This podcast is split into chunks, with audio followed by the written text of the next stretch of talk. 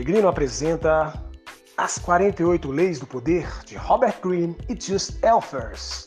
Narração Jeffrey Rock. Curta e compartilhe com seus amigos.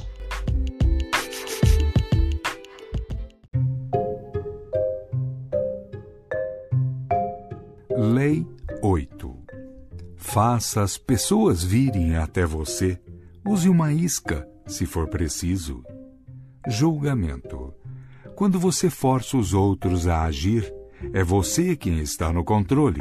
É sempre melhor fazer o seu adversário vir até você, abandonando seus próprios planos no processo. Seduza-o com a possibilidade de ganhos fabulosos, depois ataque. É você quem dá as cartas. A lei observada. No Congresso de Viena, em 1814, as principais potências da Europa se reuniram para dividir o que sobrara do Império de Napoleão. A cidade estava alegre e os bailes foram os mais esplêndidos de que se tem memória. Pairando sobre os procedimentos, entretanto, estava a sombra do próprio Napoleão. Em vez de ser executado ou exilado para bem longe, ele fora mandado para a ilha de Elba, não muito distante da costa da Itália. Mesmo preso numa ilha, um homem corajoso e criativo como Napoleão Bonaparte deixava todo mundo nervoso. Os austríacos planejavam matá-lo em Elba, mas decidiram que seria arriscado demais. Alexandre I, czar temperamental da Rússia, aumentou ainda mais a ansiedade, tendo um ataque quando lhe negaram uma parte da Polônia. Cuidado, eu solto o monstro, ele ameaçou. Todos sabiam que ele estava falando de Napoleão. De todos os estadistas reunidos em Viena, só Talleyrand, ex-ministro das Relações Exteriores de Napoleão, parecia calmo e despreocupado. Era como se ele soubesse de algo que os outros desconheciam. Enquanto isso, na ilha de Elba, a vida de Napoleão era um arremedo da sua antiga glória. Como rei de Elba, permitiram-lhe formar uma corte. Havia uma cozinheira, uma roupeira, um pianista oficial e um punhado de cortesãos. Tudo tinha como objetivo humilhar Napoleão e parecia estar funcionando. Naquele inverno, entretanto, ocorreu uma série de episódios tão estranhos e dramáticos que poderiam constar do roteiro de uma peça de teatro. Elba foi cercada por navios britânicos, com os canhões apontando para todos os pontos de saída possíveis. Mas, de alguma maneira, em plena luz do dia, no dia 26 de fevereiro de 1815, um navio com 600 homens a bordo pegou Napoleão e se pôs ao mar. Os ingleses saíram atrás, mas o navio conseguiu escapar.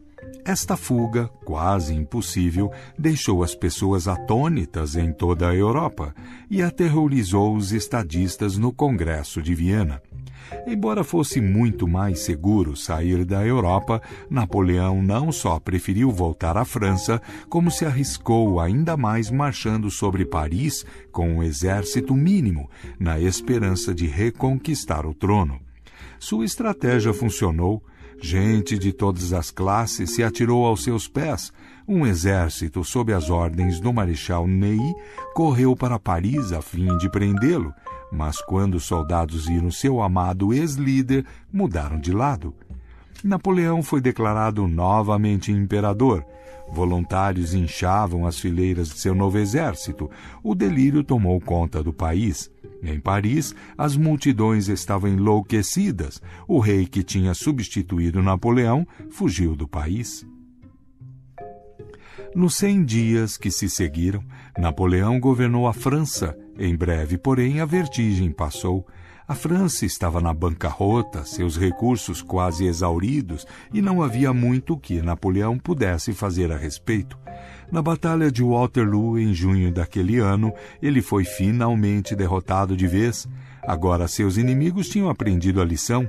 Ele foi exilado para a ilha árida de Santa Helena, na costa oeste da África.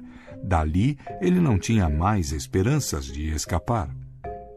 Interpretação Somente anos depois, os fatos da dramática fuga de Napoleão da ilha de Elba foram esclarecidos Antes de se decidir a cometer este ato de ousadia, ele recebeu a visita de pessoas que lhe disseram que ele continuava mais popular do que nunca na França e que o país o aceitaria de novo. Um desses visitantes foi o general austríaco Koller, que convenceu Napoleão de que, se ele escapasse, as potências europeias, Inglaterra inclusive, o receberiam de volta ao poder Napoleão foi informado secretamente de que os ingleses o deixariam sair, e na verdade a sua fuga se deu no meio da tarde, bem à vista das lunetas inglesas. O que Napoleão não sabia é que por trás disso tudo estava um homem manipulando as cordas, e que este homem era o seu ex-ministro, Talleyrand, e Talleyrand estava fazendo tudo isso não para trazê-lo de volta aos seus dias de glória, mas para acabar de uma vez por todas com Napoleão. Considerando a ambição do imperador, que desestabilizava a Europa, ele havia se voltado contra ele há muito tempo. Quando Napoleão foi exilado para Elba, Talleyrand protestou. Napoleão devia ser mandado para mais longe, argumentou ele, ou a Europa jamais teria paz mas ninguém escutou. Em vez de forçar a sua opinião, Talleyrand esperou. Trabalhando em silêncio, ele acabou convencendo Castlereagh e Metternich, os ministros do exterior da Inglaterra e da Áustria. Juntos, estes homens jogaram a isca e Napoleão engoliu. Até a visita de Coller para sussurrar a promessa de glória aos ouvidos do exilado fazia parte do plano. Como um perito jogador de cartas, Talleyrand imaginou tudo com antecedência. Ele sabia que Napoleão cairia na sua armadilha. Previu também que Napoleão levaria o país a uma guerra, a qual, dada a situação de debilidade em que se encontrava a França, só poderia durar poucos meses. Um diplomata em Viena, que compreendeu que Talleyrand estava por trás de tudo, disse: Ele tocou fogo na casa para salvá-la da peste. Quando eu lanço a isca para o servo, não atiro na primeira corça que aparece, mas aguardo até que todo o rebanho esteja reunido. Otto von Bismarck, 1815-1898. As chaves do poder. Quantas vezes este cenário se repetiu na história? Um líder agressivo inicia uma série de movimentos ousados que começam por lhe trazer muito poder. Lentamente, entretanto, o seu poder chega a um ponto máximo e em breve tudo se volta contra ele. Seus inúmeros inimigos se unem, tentando manter o seu poder. Ele se esgota indo de um lado para o outro e, inevitavelmente, entra em colapso. O motivo para este padrão é que a pessoa agressiva raramente está em pleno controle da situação. Ela não enxerga mais do que um ou dois movimentos adiante, não pode ver as consequências deste ou daquele movimento ousado como está constantemente sendo forçada a reagir aos movimentos do seu crescente exército de inimigos e às consequências imprevisíveis das suas próprias ações temerárias, sua energia agressiva se volta contra ela. Na esfera do poder, você deve se perguntar: de que adianta correr daqui para ali, tentando solucionar problemas e derrotar inimigos, se nunca me sinto no controle? Porque tenho sempre de reagir aos acontecimentos em vez de direcioná-los? A resposta é simples. A sua ideia de poder está errada. Você confunde atitudes agressivas com atitudes eficazes. E quase sempre o que funciona melhor é ficar parado, manter a calma e deixar que os outros se frustrem com as armadilhas que você coloca para eles, jogando para conquistar o poder a longo prazo e não para alcançar uma vitória rápida. Lembre-se, a essência do poder é a capacidade de ter a iniciativa, fazer com que os outros reajam aos seus movimentos, deixar o seu adversário e as pessoas ao seu redor na defensiva. Quando você faz as pessoas virem até você, de repente é você que está no controle da situação, e quem controla tem o poder. Duas coisas precisam acontecer para colocar você nesta posição. Você mesmo tem de aprender a dominar suas emoções e jamais se deixar levar pela raiva. Enquanto isso, deve aproveitar a tendência natural das pessoas de reagir com raiva quando forçadas e enganadas. A longo prazo, a capacidade de fazer as pessoas virem até você é uma arma muito mais poderosa do que qualquer ferramenta agressiva. Veja como Tyler Han, o mestre nesta arte, executou este truque delicado. Primeiro, ele superou a urgência de tentar convencer seus camaradas estadistas de que tinham de banir Napoleão para bem longe. É natural querer convencer as pessoas defendendo as suas ideias, impondo a sua vontade com palavras. Mas isto quase sempre é negativo para você. Poucos eram os contemporâneos de Talleyrand que acreditavam que Napoleão ainda era uma ameaça. Portanto, se ele tivesse gasto muita energia tentando convencê-los, só teria passado por tolo. Em vez disso, ele segurou a língua e as emoções. Mais importante de tudo, ele armou para Napoleão uma doce e irresistível armadilha. Conhecia os pontos fracos do homem, a sua impetuosidade, a sua necessidade de glória e do amor das massas, e se aproveitou muito bem disso. Quando Napoleão mordesse a isca, não haveria perigo de ter sucesso e virar a mesa, prejudicando Talleyrand, que melhor do que ninguém sabia o estado de esgotamento em que se encontrava a França. E mesmo que Napoleão tivesse conseguido superar estas dificuldades, as suas próprias chances de sucesso aumentariam se ele pudesse escolher o seu tempo e lugar para agir. Montando a armadilha certa, Talleyrand teve nas suas mãos o tempo e o lugar. Todos nós temos um limite para nossas energias e há um momento em que elas estão no auge. Quando você faz com que a outra pessoa venha até você, ela se desgasta, desperdiça energia pelo caminho. Em 1905, a Rússia e o Japão estavam em guerra. Os japoneses tinham apenas começado a modernizar seus navios de guerra, de forma que a frota russa era mais forte. Mas, divulgando informações falsas, o marechal japonês Togo Heihachiro atraiu os russos para fora das suas docas no Mar Báltico, fazendo-os acreditar que conseguiriam destruir de uma vez os navios dos japoneses. Os russos não podiam chegar ao Japão pelo caminho mais rápido, atravessando o Estreito de Gibraltar, o Canal de Suez e entrando no Oceano Índico, porque este estava sendo controlado pelos britânicos e os japoneses eram aliados da Grã-Bretanha.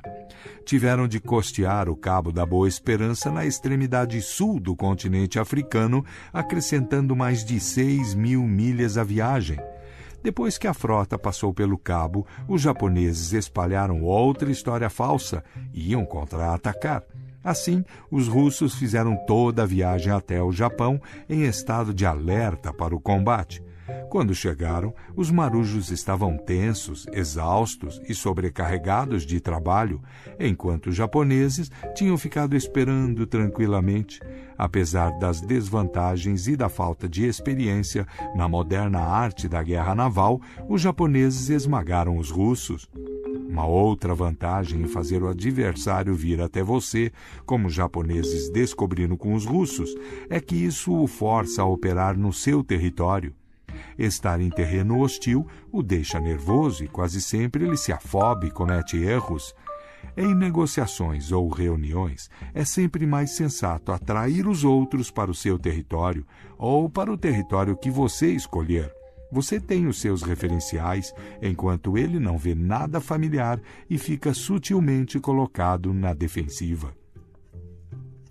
A manipulação é um jogo perigoso. Quando alguém desconfia de que está sendo manipulado, fica cada vez mais difícil de controlar. Mas quando você faz o seu adversário chegar até você, cria a ilusão de que é ele que está no controle. Ele não percebe os cordões que o puxam, assim como Napoleão imaginou que era ele o mestre da sua ousada fuga e retorno ao poder. Tudo depende da suavidade da sua isca. Se a sua armadilha é suficientemente atraente, a turbulência das emoções e desejos dos seus inimigos não os deixarão ver a realidade. Quanto mais gananciosos, melhor poderão ser conduzidos. O grande barão ladrão do século XIX, Daniel Drew, era mestre em jogar na bolsa de valores. Quando queria que uma determinada ação fosse comprada ou vendida, fazendo subir ou baixar os preços, ele raramente recorria a um método direto.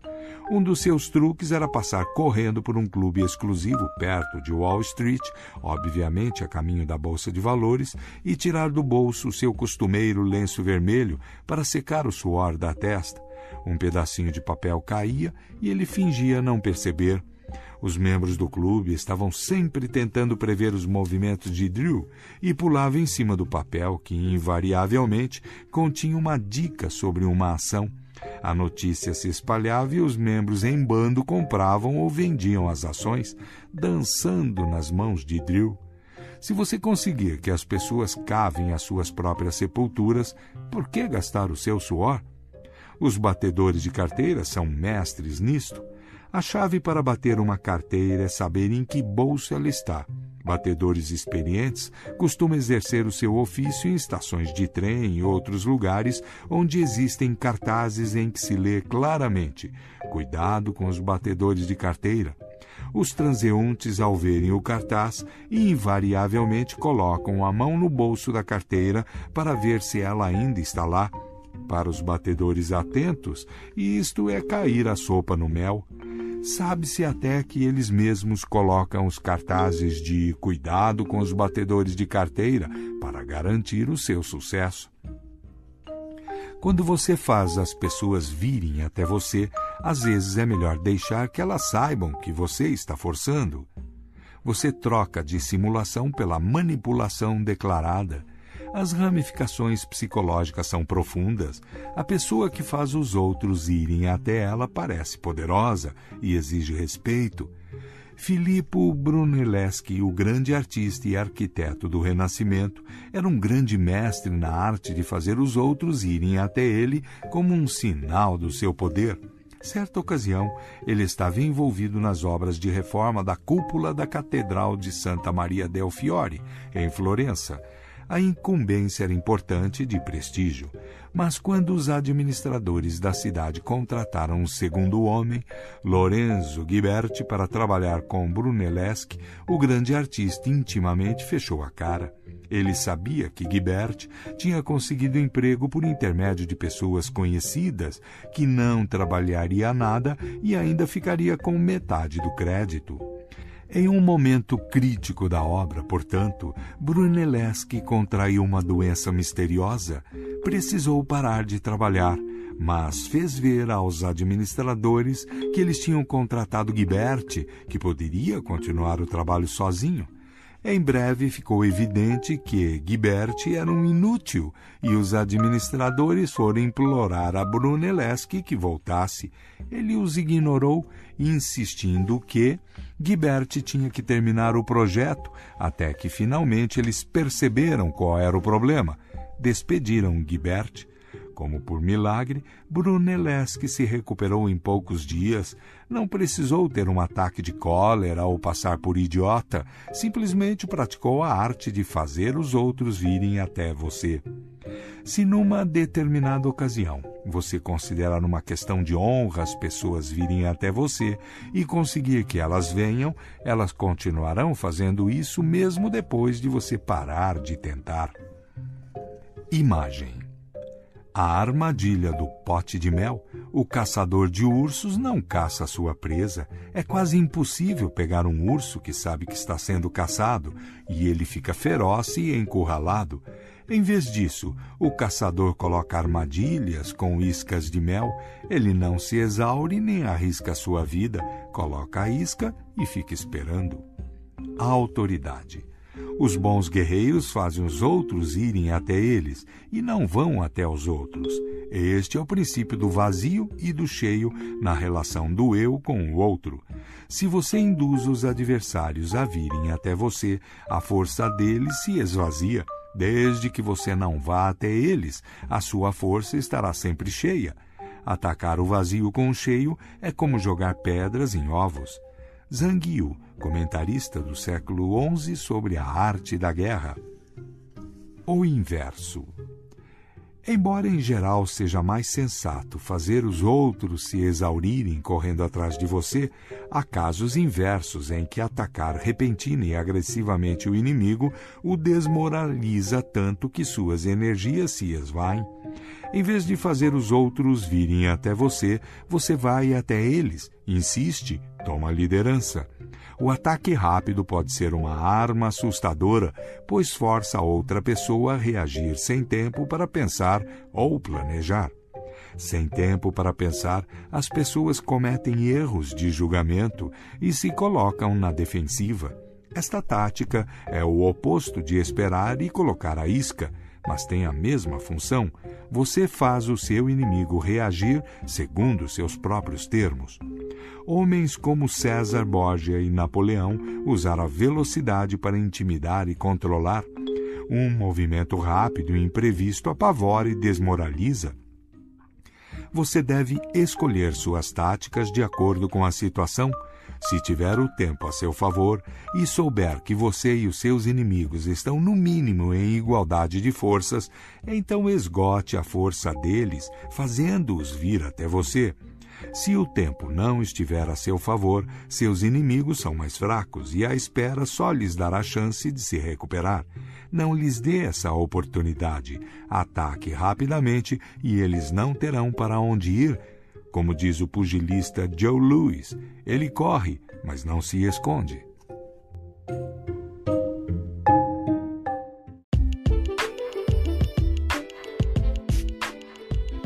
É isso aí, pessoal. Você acaba de ouvir mais um episódio do nosso podcast As 48 Leis do Poder de Robert Greene e Just Elfers. Se você gostou, dê um like, siga nossas redes sociais e fale com os amigos, compartilhe para todo mundo.